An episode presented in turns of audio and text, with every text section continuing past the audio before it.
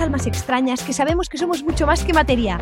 Un espacio donde abriremos la mente a nuevas realidades y conoceremos a otros doctores y doctoras Strange, héroes, que como tú y como yo, un día se atrevieron a pensar distinto, recordando que todos tenemos el poder de transformar nuestra vida cambiando solo como vemos el mundo.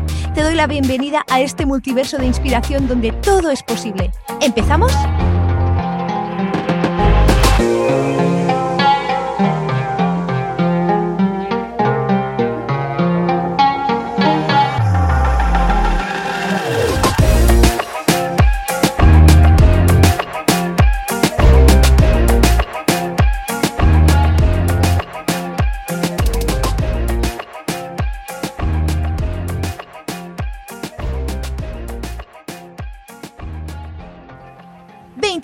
Septiembre, Día Mundial del Corazón. Hola, ¿qué tal? Bienvenido, bienvenida a un nuevo episodio de La Doctora Strange. Y hoy sí que continuamos hablando mm, del corazón y más que nunca, porque comparto contigo con muchas ganas una de las píldoras de sabiduría que más éxito han tenido, que es la píldora con el doctor Sergio Mejía Viana, donde vamos a hablar de la medicina del corazón. Porque el doctor Sergio Mejía, Sergio es para mí un auténtico Doctor Strange. Para mí es una de las personas que aúna lo mejor de los dos mundos. Por un lado, es cardiólogo. Em, y, vamos, un experto en, el corazón eh, desde ese lado, y por el otro es experto en terapias complementarias y enfoque holístico de la salud. Y en sí mismo confluyen las dos vertientes de esa aproximación científica y integral a la vez de la medicina y en este caso concretamente del corazón. Y en, la siguiente píldora vamos a hablar sobre, sobre esa concepción, ¿no? También de, de, cómo de necesario es aunar todas esas miradas para mejorar pues, la atención al paciente y, en definitiva, para gozar de una buena salud en todos y cada uno de los días de nuestra vida. Así que, sin más dilación, te dejo con Sergio y nos vemos en unos minutos. Un abrazo y hasta luego. Hola, muy buenos días, muy buenos mediodías, muy buenas tardes, muy buenas noches, depende desde donde nos estéis viendo. Yo soy Vero Fernández, autora del libro Crecimiento con Conciencia y estoy encantadísima de estar hoy aquí con todos vosotros en esta nueva píldora de sabiduría donde estamos celebrando la primera edición del libro con personas que tanto forman parte de él por, por estar citadas dentro de él como expertos reconocidos a nivel mundial sobre temas que se tratan en él. Y de hecho, hoy tengo conmigo a una persona que admiro mucho, que me encanta. Yo cuando hablo con él, pues no sé, me sube la vibración ya solo con verlo, no hace falta que nos cuente mucho, pero es que además es una persona interesantísima que nos va a hablar sobre un tema que nos encanta, que es la medicina del corazón. ¿Y de quién estoy hablando? Pues bien, estoy hablando de Sergio Mejía Viana.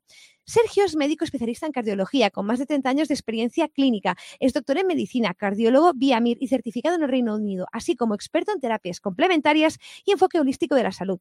Es fellow de la Sociedad Europea de Cardiología, miembro del College of Phlebology, espero que lo haya dicho bien, Sergio, ahora me dirás, y miembro de la Sociedad Española de Cardiología. Es ex vicepresidente de la Sociedad Española de Salud y Medicina Integrativa y miembro de la Junta Directiva del FEMI, que es la Federación Española de Medicina Integrativa.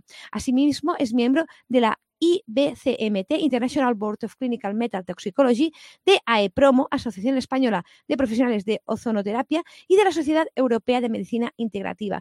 Y para mí, una de las personas que, eh, desde mi punto de vista, sabe integrar también este nuevo paradigma de la nueva medicina. bueno, no sé si nueva, creo que la medicina es tan antigua como el ser humano y más allá, pero con la visión eh, holística que estamos viendo en estos años. Y dicho esto, Hola Sergio, ¿cómo estás?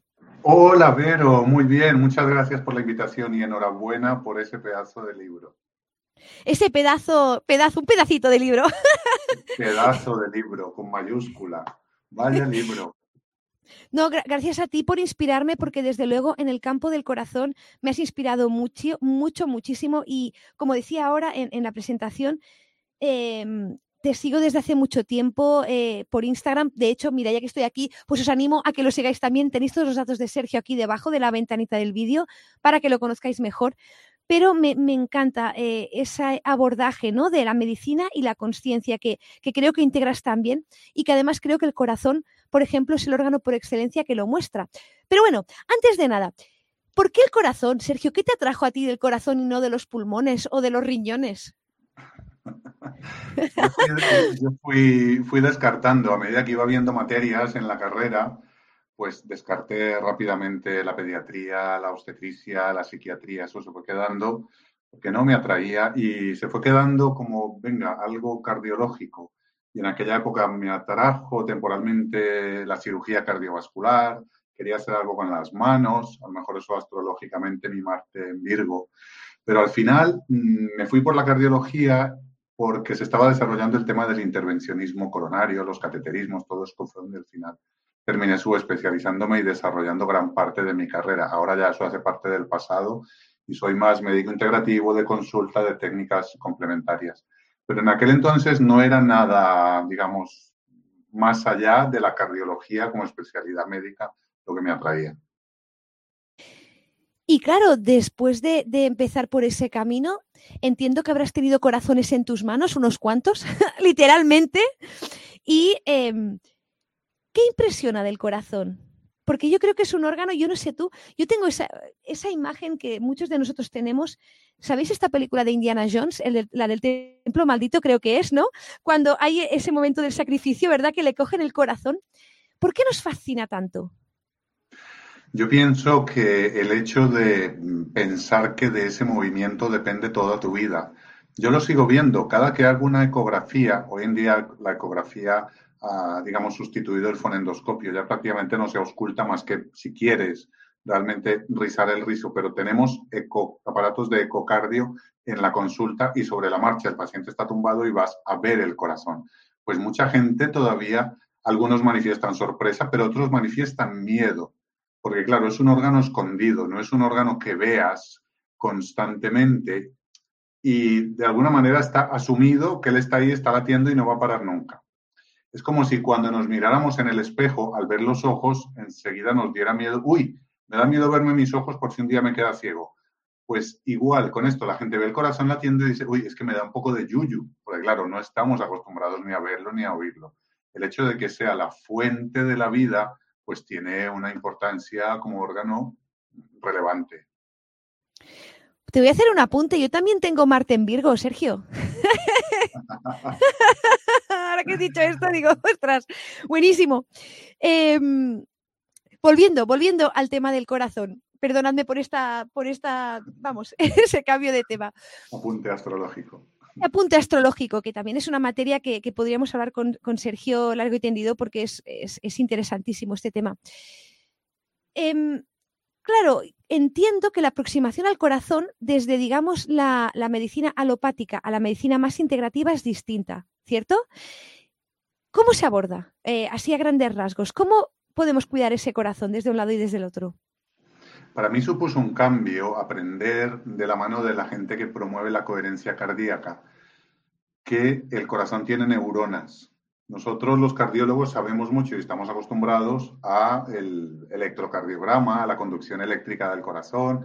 Sabemos que hay un nódulo sinusal y que se genera un impulso y hay unas ondas que se ven en el electro.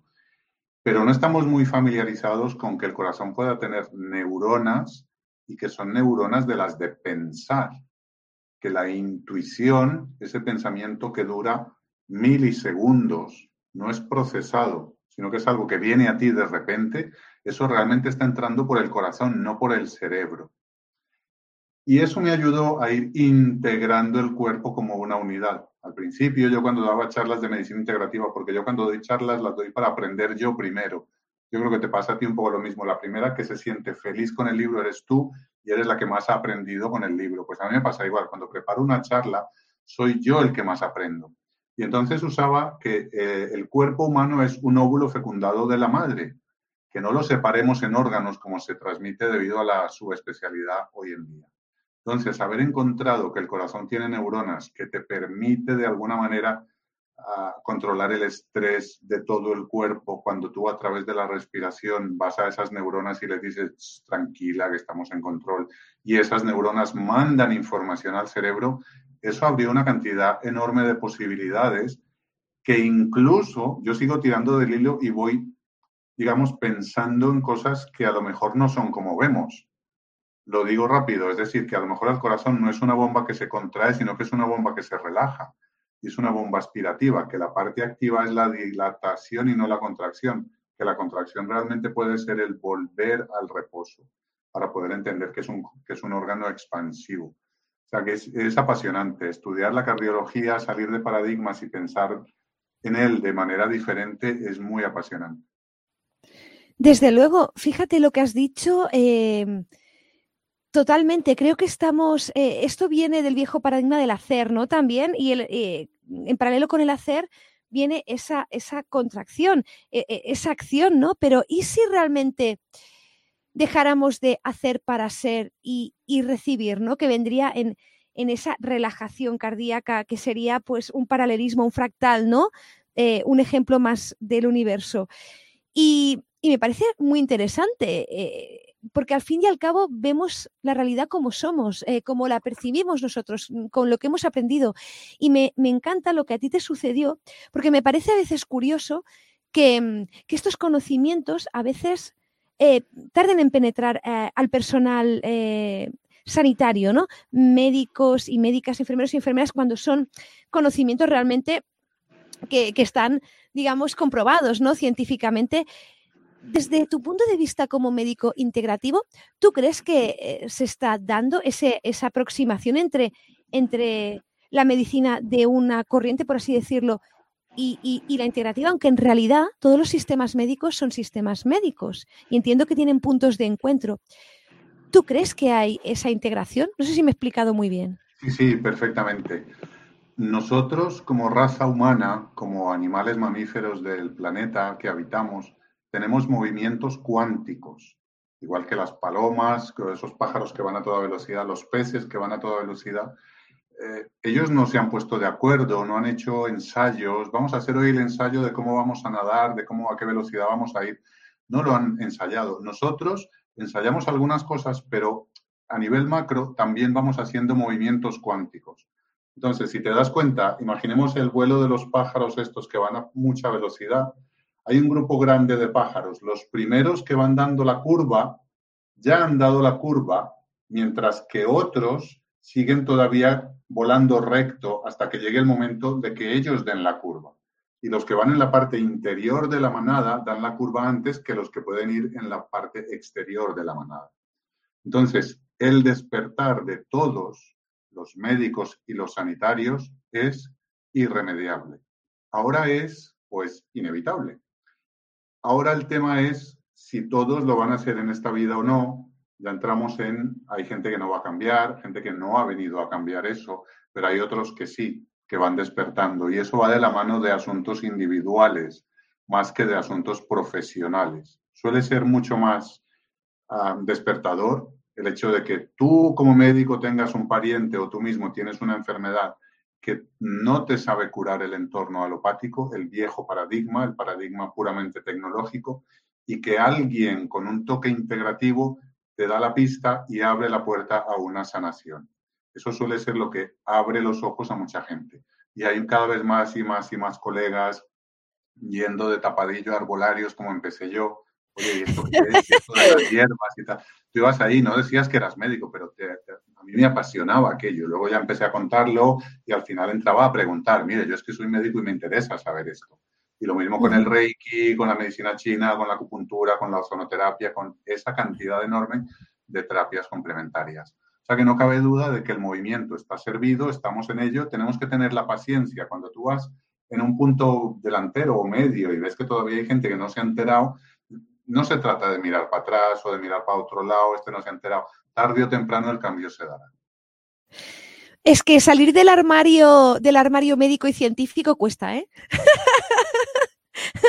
y claro, eh, en este caso estamos eh, hablando de, esa, de esa percepción, ese sistema médico de cómo, eh, de cómo trabajar el, el, arte de la medicina, porque la medicina es un arte, en el libro eh, lo cuento también, yo creo que es un arte em, que nos ha acompañado desde que el ser humano mm, tuvo conciencia del ser humano. No, no digo solo el ser humano, eh, entendedme, o sea, todos los seres que tienen conciencia de sí mismos, cuando tienen conciencia de sí mismos, lo segundo que creo que tienen conciencia es de ayudar a los demás, ¿no? Y no, no, es un patrimonio humano, sino que es un patrimonio de muchas especies animales eh, que son compañeras nuestras. Pero dentro de, ese cambio de, percepción, de, lo que decía de, salir del armario, desde luego que, que hay que pasar muchas barreras. Y, ahora estamos hablando de la medicina, pero en la espiritualidad sucede lo mismo. Eh, yo misma eh, lo he pensado, ser científica y espiritual a veces me, me, costaba no conjugar esas partes de mi vida, ahora ya no tanto, pero anteriormente y charlando con, muchos científicos eh, me han confesado lo que decían los grandes científicos avatares de hace un siglo II, ¿no? Max Planck, Einstein y, toda su generación brillante, ¿no? De que cuanto más investigaban, más se acercaban a Dios. Cuanto más, estoy hablando de, científicos, obviamente, de muy rigurosos, obviamente, sus estudios dentro del plano de la materia, ¿no? En sus laboratorios. Pero veían cosas que decían, es que esto, o sea, esto es maravilloso, ¿no?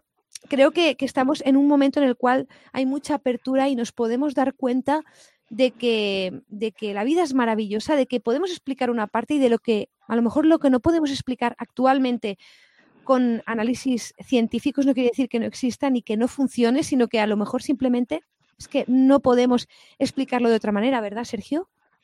Sí, lo que pasa es que la ciencia moderna, al ser una ciencia anespiritual, intenta reproducir en los laboratorios lo que ha sido creado fuera de los laboratorios. Hasta ahora no conocemos que se haya podido fabricar un espermatozoide y un óvulo mm, sin materia prima o elaborando materia prima de alguna manera y luego elaborar un espermatozoide que fecunde un óvulo que han sido creados ambos, ambos por el ser humano y que obtengamos un hombre completamente inventado por el ser humano. Ni siquiera el árbol de la naranja o de la fresa. Entonces, por eso es que el científico, cuando va encontrando las barreras, necesita acudir a la ciencia prima, la primaria, la más importante y la más profunda de las ciencias es la ciencia de la creación. Y eso es lo que llamamos Dios. Dios ha sido separado por allá por la escolástica hace muchos siglos, fue separado y fue relegado a las religiones y a una creencia, mientras que Él no es una creencia. Es decir, lo que hace que mi corazón esté latiendo constantemente y que el sol esté brillando y que las estrellas estén ahí donde están, es esa energía que llamamos Dios. Se, llegará el momento en que podamos coger a Dios y de su mano ser científicos de Dios, el cuerpo causal, el cuerpo búdico, el cuerpo átmico, lo que llamamos espíritu. Tú eres un espíritu y eso tiene esencia, eso es palpable, eso es tocable y es comunicable. No se puede ver al microscopio, pero sí que de momento lo podemos sentir. Y la idea es esa, que vayamos avanzando para que la medicina deje de poner barreras. Es que tú eres muy espiritual. Es como si yo te dijera al ser humano cuando se descubrió la mitocondria y hay biólogos hablando todo el día de la mitocondria, es que tú eres muy mitocondrial. No, es una parte mía, es una parte de mi célula, con lo cual no puedo renunciar a decir, es que mi espíritu está ahí y es demostrable científicamente. Tenemos que dar ese paso, abrir la mente y avanzar. Porque el órgano maestro que usamos ahora en el mundo materialista y egoico y en esa ciencia tecnológica es el cerebro, la mente analítica, la mente anespiritual.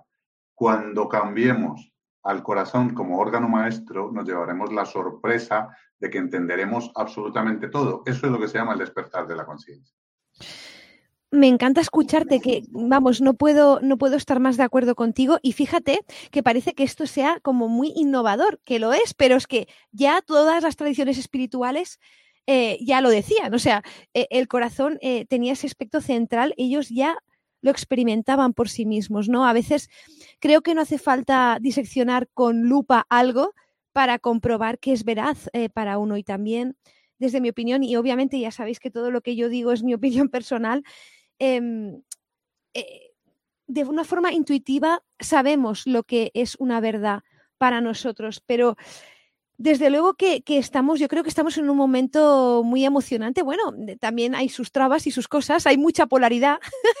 Por un lado, hay toda esa parte que comenta Sergio, ¿no? De, esa integración imparable, ¿no? De, del todo, del cual formamos parte. Obviamente que cualquier persona em, que se considere muy materialista, bueno, eh, es espiritual, aunque no se considere como tal. Eh, eso no lo exime de, serlo en esencia, pero, pero sin duda, em, ese despertar cada uno lo vive a su manera, lo vive, si es que lo tiene que vivir en esta encarnación, si no lo vivirá en, otro momento, ¿no? En, otro lugar y todo, todo es perfecto. Y dentro de, esa concepción de que todo es perfecto tal cual, tal cual es, Sergio, ¿tú qué le dirías a tu Sergio de cuando empezó a estudiar medicina? Si pudieras hablar hoy con él. Yo suelo hablar con él y con el de bachillerato y con el de primaria y con el recién nacido y normalmente doy las gracias porque el Sergio de ahora sana muchas cosas de entonces, muchos miedos, muchos temores, muchas vergüenzas, muchos asuntos que, que en ese momento eran dudas, eran, yo el venirme a España, el cambiar otra vez, eh, todas esas cosas me llevan a mí a agradecerle a ese Sergio médico que estuvo allí en ese paradigma y que se formó como cardiólogo del sistema del siglo XX, para poder ejercer ahora un poquito como caballo de Troya. Es decir, habiendo estado dentro del sistema, hacer pop como una palomita y salir del sistema y mostrar el camino de salida en lo científico y en lo religioso, que son las dos partes en las que yo creo que he hecho ese cambio mm, a saco. Porque siempre hay un agradecimiento, un bravo y también hablo a veces con el Sergio de 88 años, a ver, a ver cómo está la cosa, porque está ahí, es decir, cuánticamente está ahí. Hay, hay una línea temporal que me llevará a los 88 años dentro de casi 30 y veremos a ver qué pasa. Ver el tiempo como circular en lugar de lineal nos permite entender eso de que, pero si esto no es nuevo, claro que no es nuevo, porque ya pasamos por aquí en alguna época de nuestra historia, ya esto lo supimos, lo hemos desaprendido y ahora lo vamos a aprender otra vez. Oye, yo también hablo con la Vero. Tengo por aquí fotos para, para ir más rápido, para comunicarme con ella. Bueno, 88 o más, o más, ¿eh? A ver, aquí no nos vamos a poner límites mentales, ¿verdad, Sergio?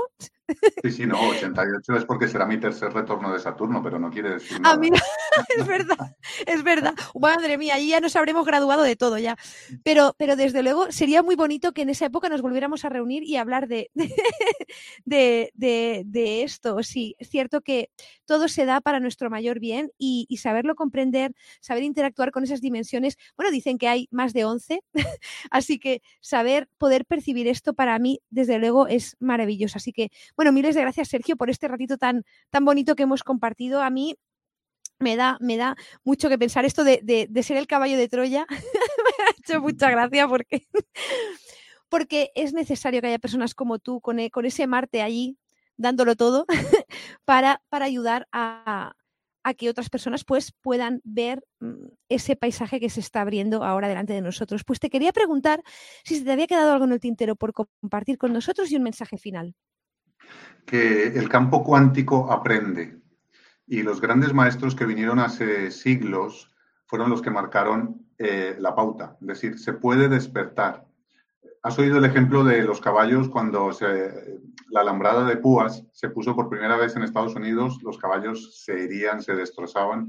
Luego en otro sitio del planeta empezaron a saltar los alambres de púas. O sea, que el campo cuántico de los caballos aprendió que eso era peligroso y a distancia ellos aprendieron a salvar. El campo cuántico de la humanidad también va aprendiendo. Maestros como Jesús, Buda enseñaron que se puede despertar y desde ahí ha habido gente que no se sabe por qué despiertan. Y ahora cada uno puede estar eh, haciendo un camino de salida tipo caballo de Troya de alguna parte, el campo cuántico está aprendiendo y alguien en China aprenderá gracias a que tú lo hiciste. O sea que ánimo, nadie está solo y ningún trabajo es inútil. Oye, sin presión, ¿eh? Sin presión ninguna. pues miles, miles de gracias, Sergio. Vamos, me encanta hablar contigo y aprender contigo y sobre todo em, compartir contigo esta vibración que desprendes y, esta apertura que nos hace sentir tan cómodos y tan proclives al cambio. Gracias, de corazón. Nos vemos en la próxima. Gracias a ti, Vero. Un abrazo. Y gracias a todos por estar aquí con nosotros. Espero que lo hayáis disfrutado tantísimo como yo. Y nos vemos en la siguiente píldora. Un abrazo y hasta luego. Ay, cómo me encanta, cómo me encanta escuchar a Sergio, cómo habla, cómo lo explica. Vamos, mmm, que, que es mi cardiólogo favorito, eso está claro. Espero que te haya encantado tanto como a mí. De, de esta píldora extraemos distintas cosas. Por un lado, no está reñido, volvemos a repetir, ser científico con ser espiritual, Sergio es buena prueba de ello y eso hace que, que, le ayude a atender mejor ¿no? a sus pacientes. Por el otro es sorprendente, ¿no? Como esas características eh, energéticos sutiles del corazón que, se conocen por otras vías eh, desde la antigüedad, aún son grandes desconocidas, ¿no? Para, para el sector a veces médico. Eh, por suerte, desde el año 1992 que se fundó el Instituto Germat de las Matemáticas del Corazón, que os pondré también el enlace en las notas, que estamos teniendo cada vez más evidencia científica tal cual de esas propiedades del corazón que ya los grandes chamanes y chamanas, hombres y mujeres medicinas, eh, maestros espirituales, ya desde hace muchos siglos y milenios concebían y que es una parte muy importante del corazón, porque desde luego es una bomba que, que bombea sangre y que dirige el sistema circulatorio y con ello nuestra vida, ¿no? De hecho, lo primero que escuchamos en un feto es el latir del corazón, lo último que se apaga es el corazón, pero va mucho más allá, ¿no? De ello, cuando, cuando alguien estudia el corazón, a veces eh, creo que es sorprendente, ¿no? Eh, por ejemplo, como dice Sergio, cuando un cardiólogo escucha ese, ese corazón, lo estudia y desconoce todo ese campo electromagnético que tiene, no me deja de sorprender, pero para eso estamos aquí, ¿no? Para, para abrir la mente, para aprender nuevas cosas y para ir cambiando esos paradigmas un paso a la vez. Así pues, antes de cerrar, recordarte que ya estamos a punto de empezar la segunda edición del el curso Eleva tu duración en 21 días, que te espero. Vamos, si, si no estás dentro, tienes todos los detalles para reservar tu plaza en el cuerpo del, del episodio. Y también recordarte que si eres miembro premium de la doctora Stench, aquí tienes también todos los detalles, accederás a los audios del curso y podrás seguirlo en formato audio que se sigue de maravilla también. Y ahora sí que me despido. Vamos, como siempre se me hace tan corto este ratito, pero vamos, eso hace que aún tenga más ganas de que nos veamos en el siguiente episodio. Un abrazo y hasta luego. Y hasta aquí el episodio de hoy. Gracias, gracias, gracias por estar aquí y simplemente atreverte a ser tú. Y en la descripción vas a encontrar todas las referencias y enlaces que hemos compartido. Si te ha gustado lo que has escuchado, puedes descargarlo y compartirlo con todas las personas que creas que les puede interesar y ayudar. Y si lo sientes, me encantaría que me dejaras una valoración del podcast. Nos seguimos en crecimientoconconciencia.com y nos vemos muy prontito por aquí. Y hasta entonces recuerda que todo es posible cuando cambias lo que crees es posible. Un abrazo y hasta luego.